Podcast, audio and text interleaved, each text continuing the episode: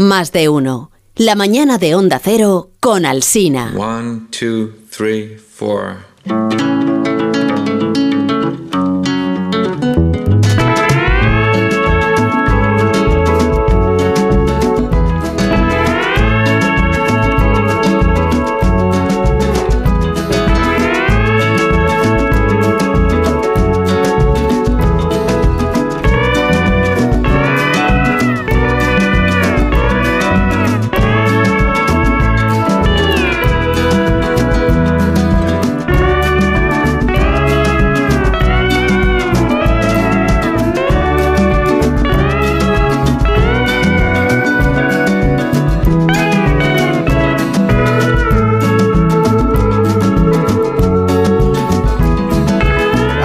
Comienza la cultureta de las mañanas, de, de- por- de los viernes por las mañanas. Cultureta de los viernes por las mañanas en donde Alcina más de uno, de lunes a viernes de 6 a 12 y 20 de la mañana. Y en la cultureta de por las mañanas es en la que está Sergio del Molino.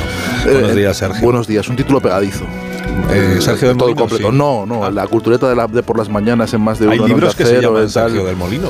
Hay libros que se llaman. No, hay libros que eh, están escritos por Sergio del Molino, Ah. pero que se llamen no. O sea, Yo confundes. siempre- lo- hay siempre- una cosa que es el nombre del autor y luego el título. Pues yo siempre he pensado que era el título. Que no. Yo decía, ¿por qué sacan, Puede haber en algún momento, no digo yo que no. por qué sacan cada año un libro con el mismo título? Pensaba yo. Resulta que son distintos. ¿Qué tal, Nacho? ¿Cómo estás? ¿Qué tal? Buenos días. Nacho Vigalondo no está en la cultureta de por las noches, pero sí en esta, que es la Estoy en buena. esta y aprovecho la circunstancia para dar un abrazo a todos los oyentes de de Onda Cero y feliz año a todos.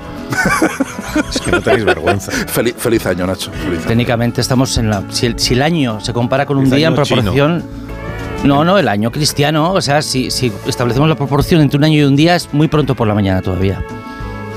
¿Tú crees que puedes No. llegar hasta junio felicitando el año? No, no, no, no. Sí. Si establecemos una proporción entre un año y un día, Ah.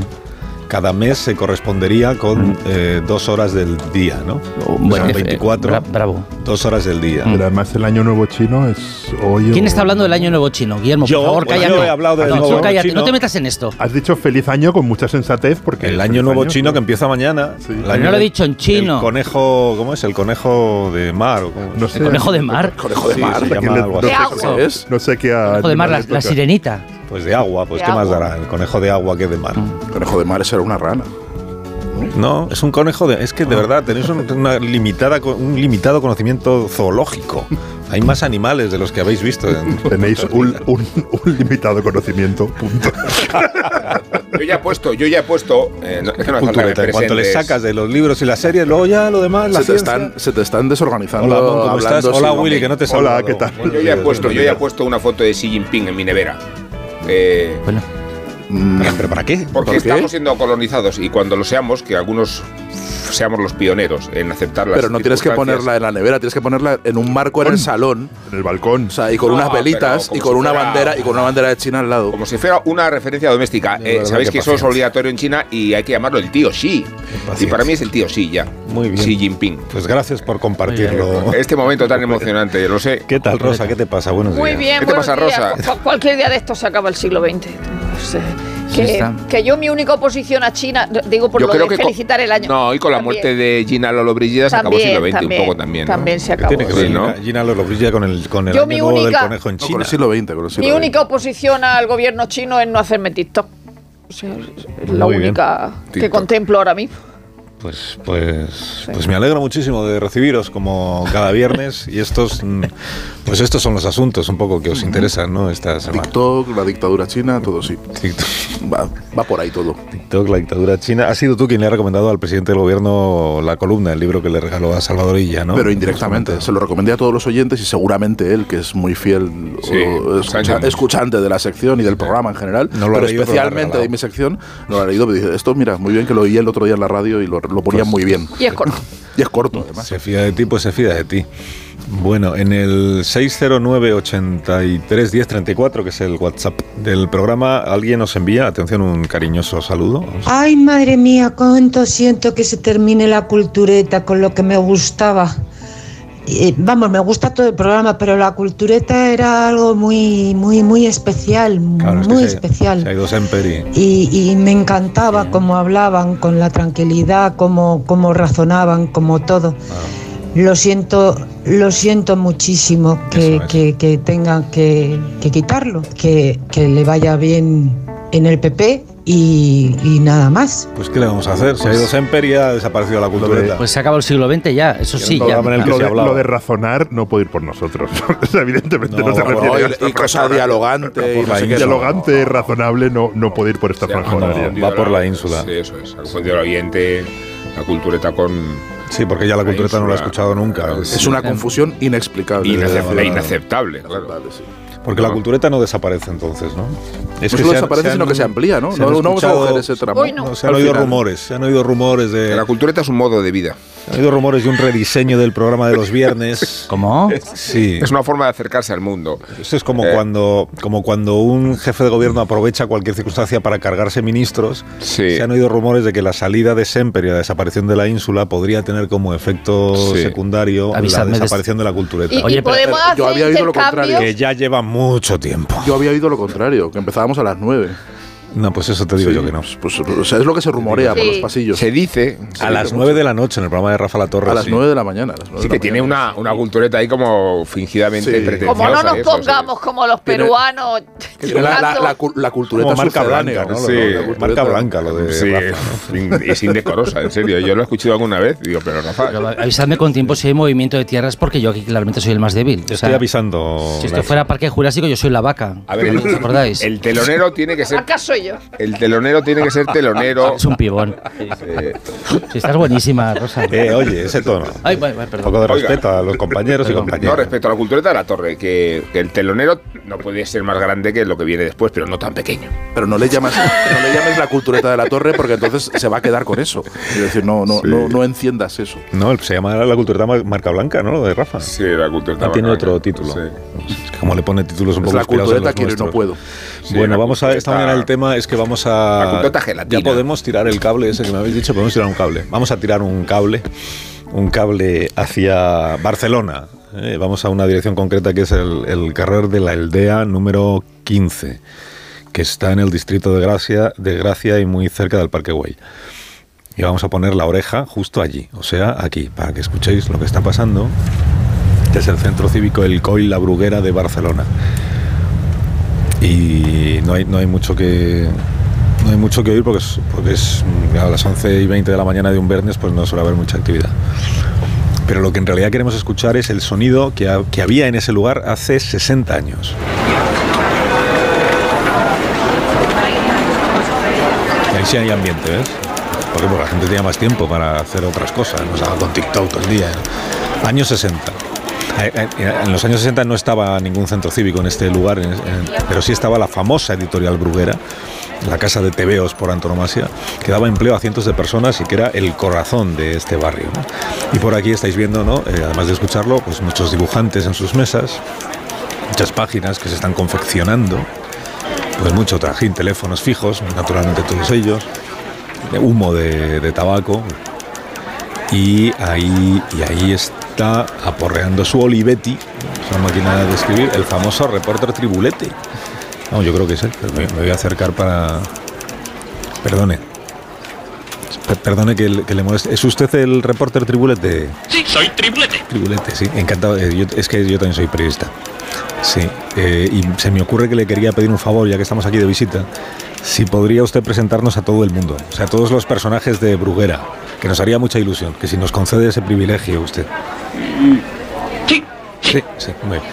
Pues, pues muy bien, pues, pues que vayan pasando, reporter Tribulete. ¿Con quién le parece que deberíamos empezar?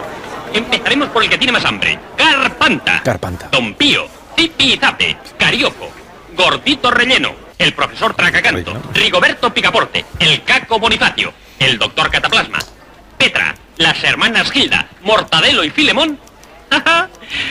ya que no saben ustedes quién viene ahora. Doña Urraca. Vamos, salga Doña Urraca.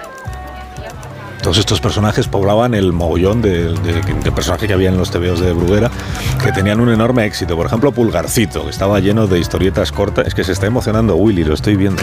Ya tenían historietas cortas de, todas estas creaciones y ya por- fuera por simple curiosidad o por olfato comercial, los editores de Bruguera quisieron averiguar de entre todos estos personajes quiénes eran los favoritos de los lectores.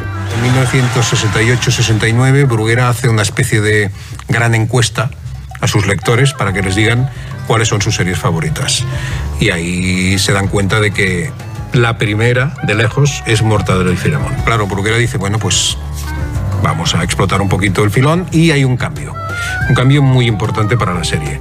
En 1969 se decide que, siguiendo el camino que se toma en Francia y Bélgica con unos personajes de historieta, de los que se hacen historietas largas de 44 páginas, que se publican por entregas en revista y luego se recopilan en un libro o en un álbum, le dicen a Ibáñez que cree una primera historieta larga de Mortadelo y Filemón.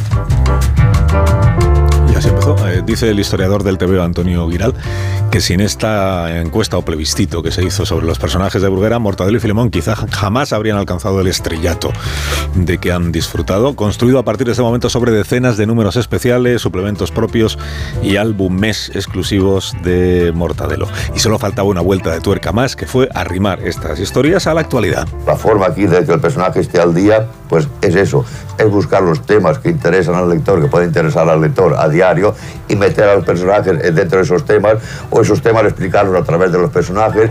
Y fue cuando empecé con el sistema de hacer salir a Mortadelo en todos los grandes acontecimientos de actualidad, como fueron, como son eh, las Olimpiadas, eh, los mundiales de, de fútbol.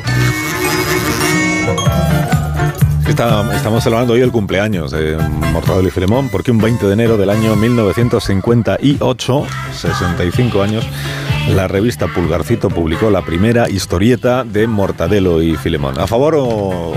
Sí, ¿no? A favor. los- Rotundísimamente a favor. Vamos, yo no, hay- puedo no sector concebir, no puedo concebir mi infancia sin Mortadelo y Filemón. Sí, los, espera, Na- vida, Na- Nacho está vida. callado, igual está en contra. sí, los mortadelos. No, en contra no. O sea, que, que- quizá...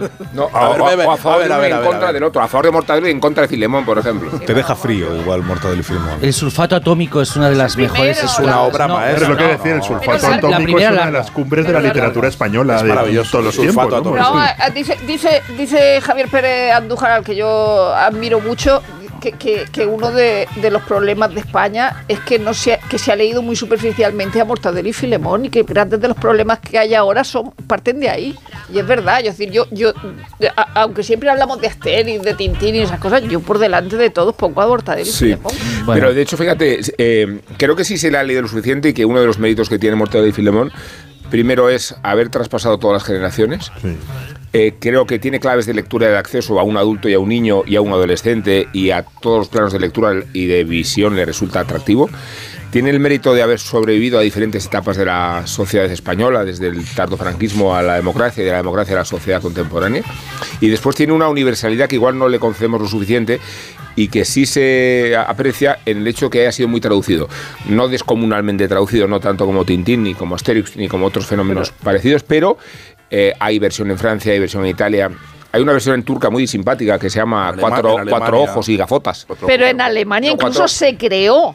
Es decir, que, que hay Sí. historietas alemanas que no existen en España. Sí, lo- Y lo- que los personajes tienen en su naturaleza la capacidad y la posibilidad de convertirse en figuras universales. Eh, Y eso, y eso desde, desde una perspectiva muy localista, o sea, de, muy Sí, de sí. parodia de Sí. la sociedad española Española. y muy coyuntural. O sea, hay muchos, tú vas viendo el- la evolución de Mortadelo y Filemón y van eh, haciendo alusiones a cada momento, eh, pero las puedes leer hoy y no necesita contexto, no necesita nota al pie de todo lo que está. No. Y sin embargo es una, es una parodia constante de lo que está sucediendo en- de, de- de la España Sí, de ese sí. momento a lo largo de 65 Así años. es. ¿no? Y eso, es, eso de verdad que es casi magia, es, es, es- es una, es, es una forma de universalidad eh, inverosímil en muchos aspectos. ¿no? Es que son Don Quijote y Sancho, eh, en el sentido de que yo creo que mm, eh, Mortadelo escapa Bueno, de la realidad. igual son Sancho puede. y Sancho.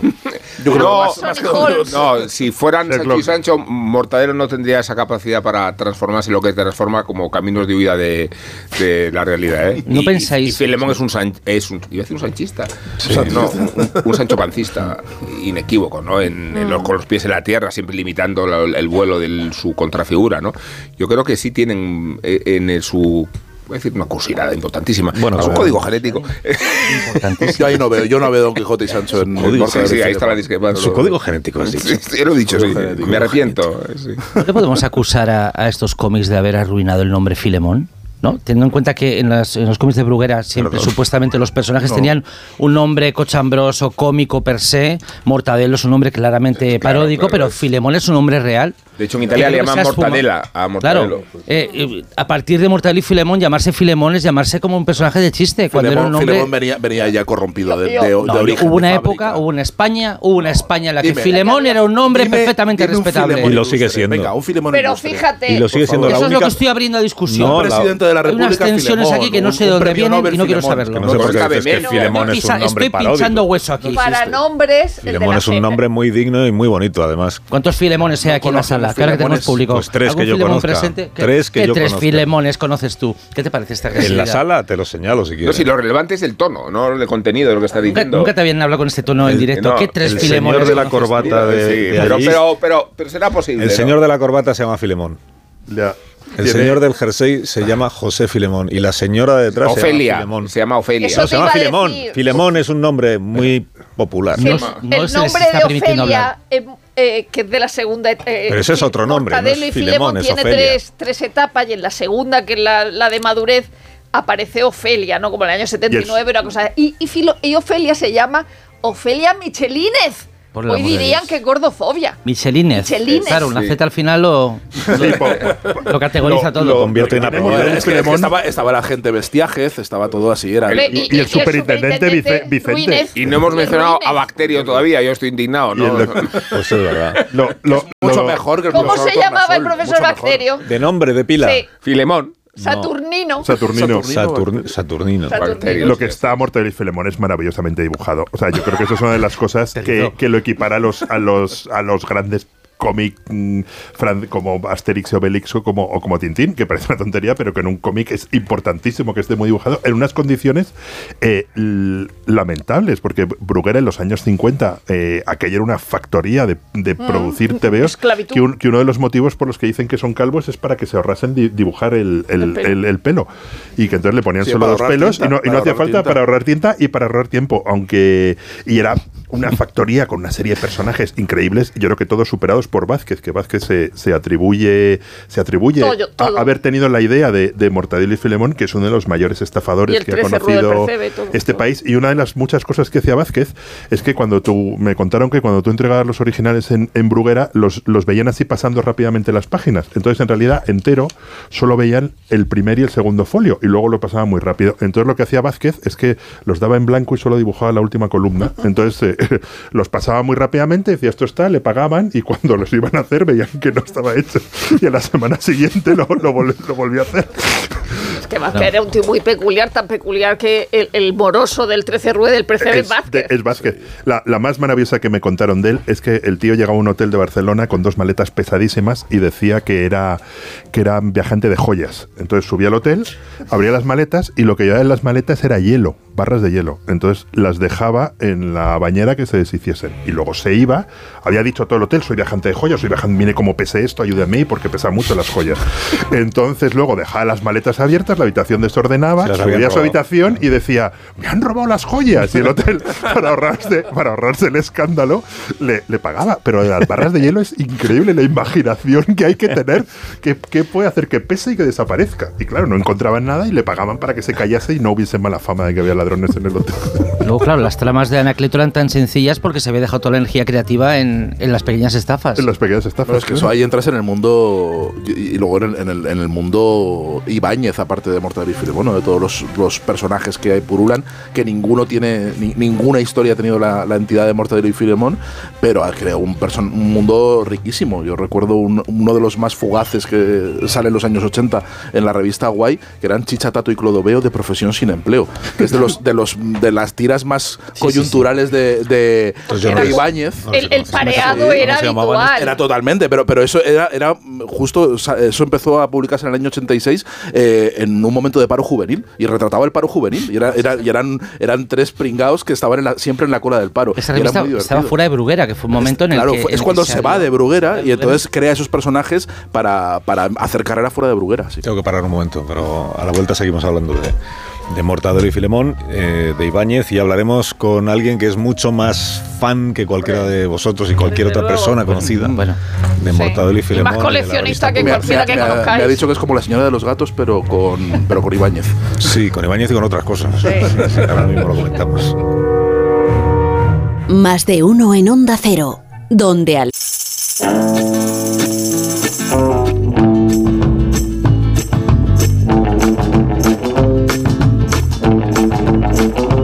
Más de uno en Onda Cero, donde Alsina.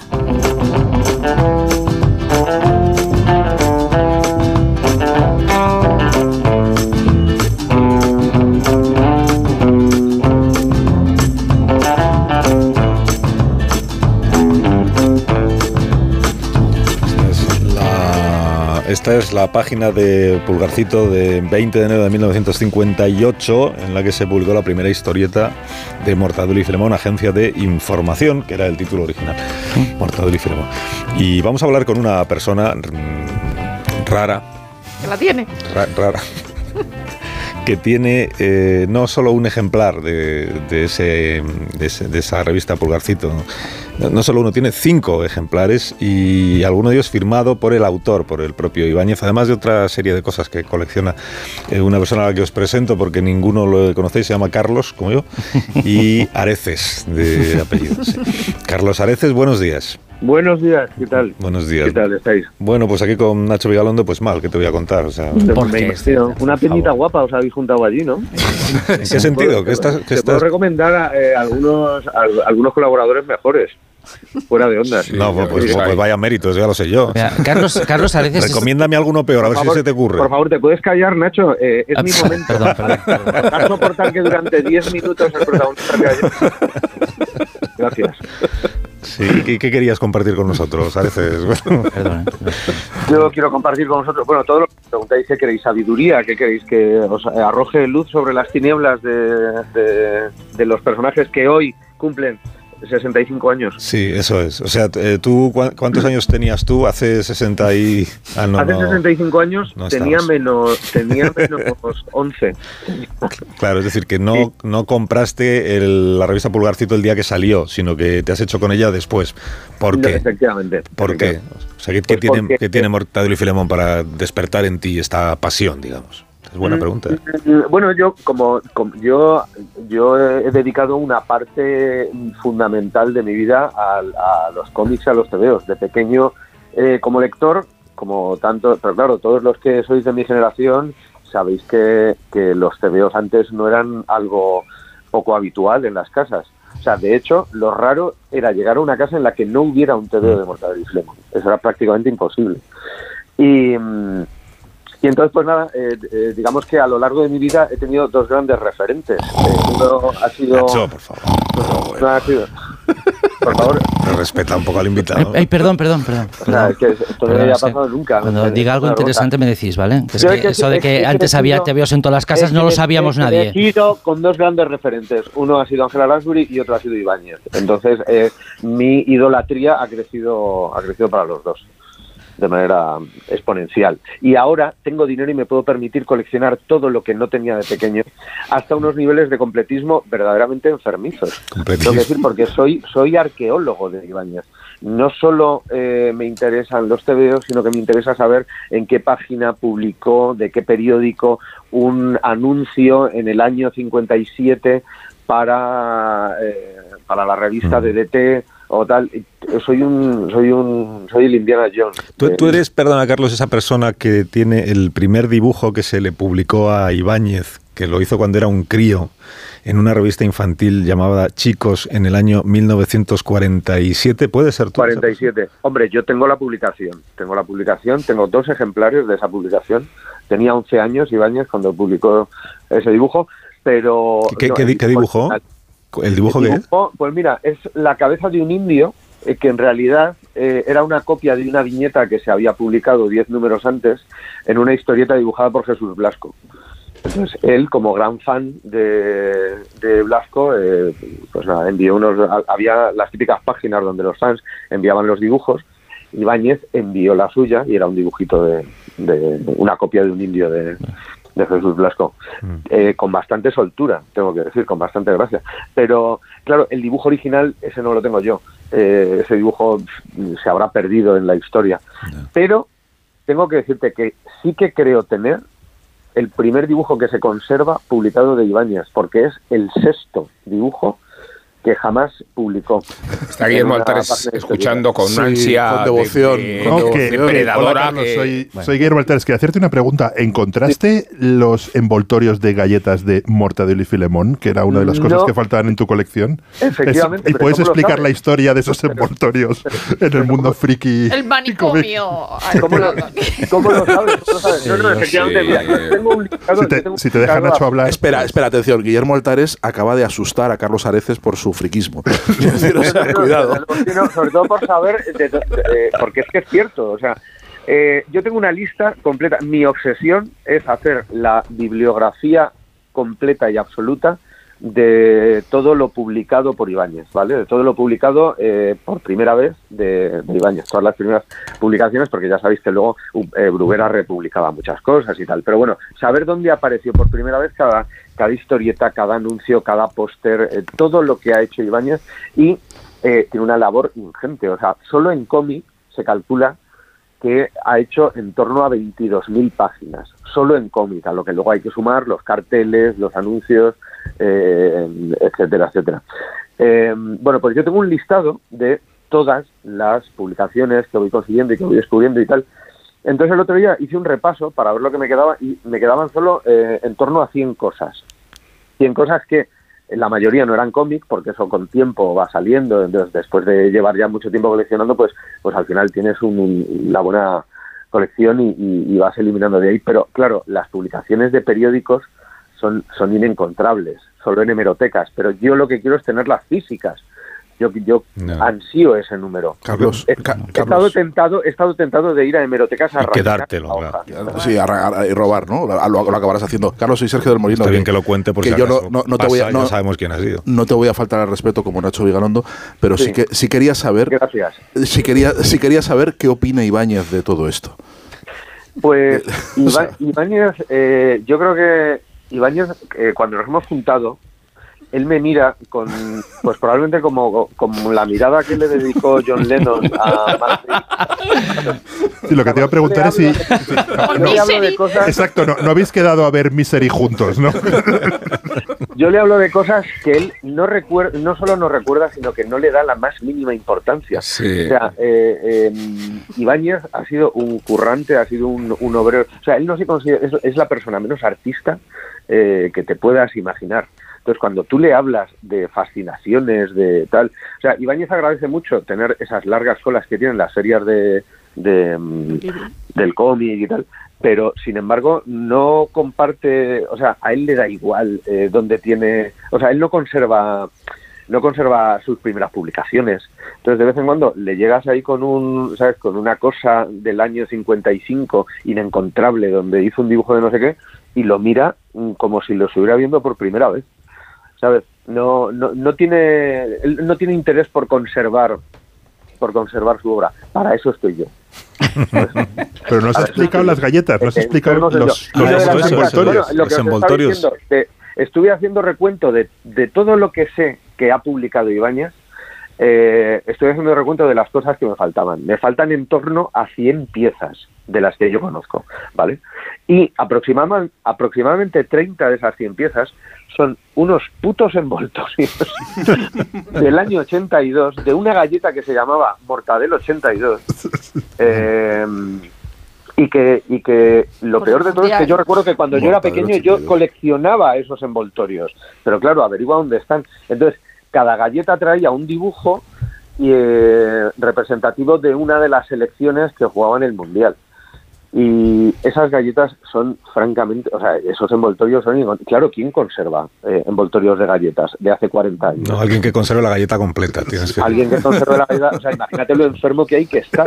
Bueno, pues... desde Solo se me ocurre Guillermo Altares. desde- Oye, Guillermo, por favor.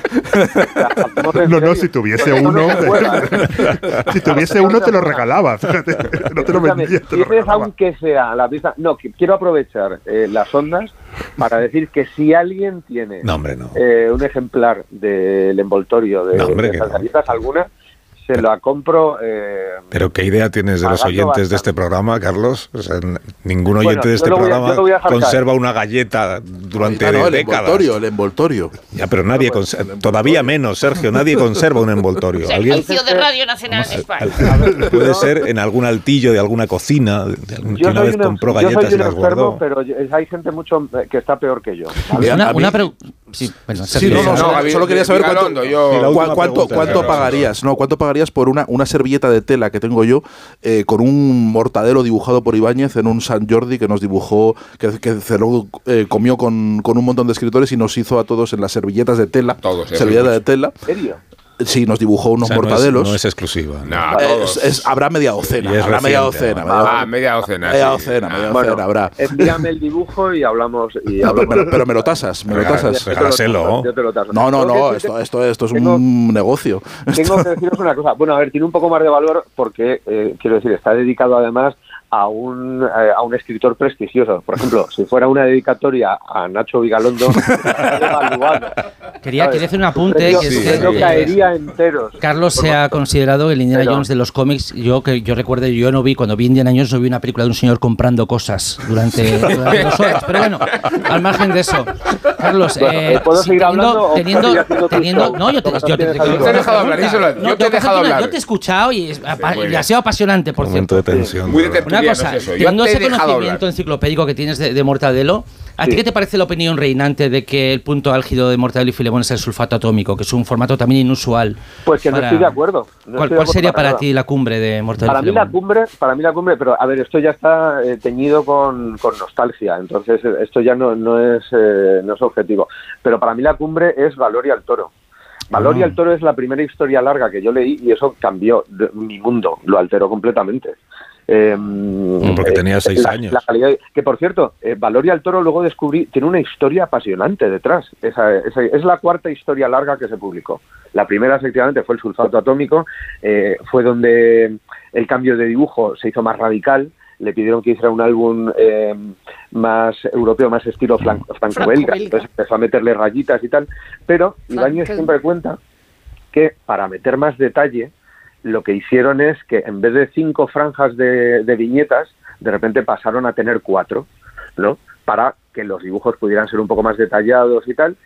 Y, mm, y entonces la gente dice que se quejaba. Decía, nos están robando historieta. Entonces digo, o sea, en la editorial Bruguera debieron pensar, mira, eh, no está hecha la miel para la boca. Así que vamos a seguir haciendo. Entonces ya volvieron al, al formato de, de cuatro, de cinco tiras y tal, con un dibujo más estándar. Pero aún así se hicieron una serie de historietas con el dibujo más elaborado. Una de ellas es el, el eh, Valoria al Toro. Y Valoria al Toro, en realidad, cuando empezó a dibujarla, los protagonistas no eran Mortadelo y Filemón, porque él en ese momento estaba enfadado con Bruguera y preparaba un álbum para dar el salto a otra editorial, para presentarlo a, no sabemos dónde, pero a cualquier otra editorial.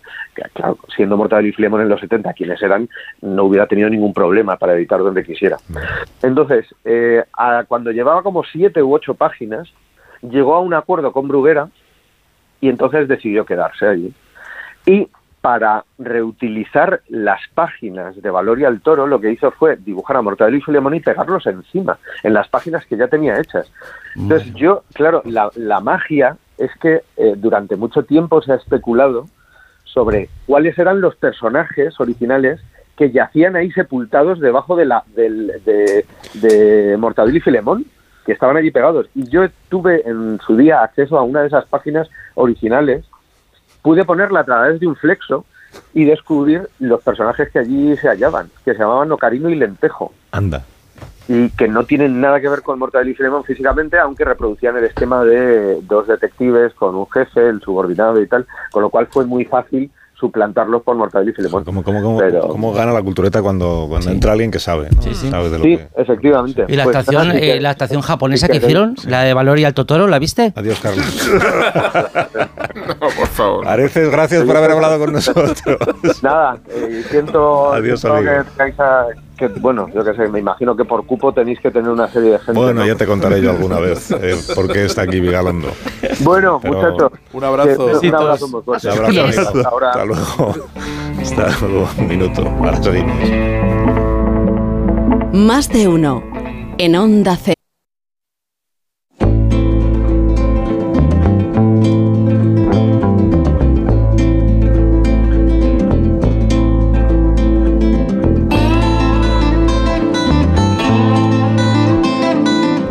Más de uno en Onda Cero. Donde Alsina. Diego Fortea que para el lunes que viene, Sergio lo escuchará y los demás si queréis también en las historias de la radio, me, me busque eh, una mañana en la que una emisora de ra- de radio querían, estaban entrevistando a Nuria Esper, que acaba de estrenar una- un espectáculo que era ella recitando con Paco Ibáñez, eh, acompañándola con la guitarra.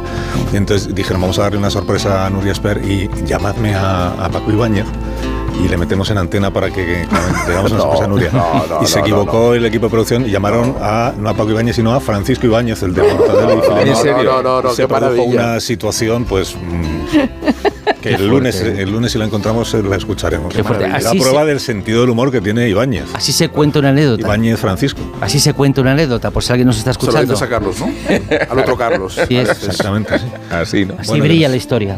Que nos tenemos que marchar entonces. En, en medio minuto, ¿alguna recomendación? Se- ¿Series nuevas? ¿Algo que hayáis visto? Las- Yo una Babylon desrecomendación. no la habéis visto, la película La de los zombies, ¿no? Babylon Sí, yo no Ya. desrecomiendo The Last of Us, que era... Desrecomienda. la- Ah, sí. Y yo lo he intentado y también. Visto. Tampoco. Pero ¿por O sea, qué seguís tampoco- viendo cosas de zombies? ¿Por qué? No, porque se había anunciado. me han Son dicho, hongos. yo Son empecé hongos. con el Zombies, zombies, hongos, potato, Y me potato. dijeron, no, no, no, que va más allá de Que eso. va más allá de no sé eso. Vamos qué. allá del zombie. No sé. Y es el director de Chernobyl, no sé qué. y dices, bueno, O sea que no.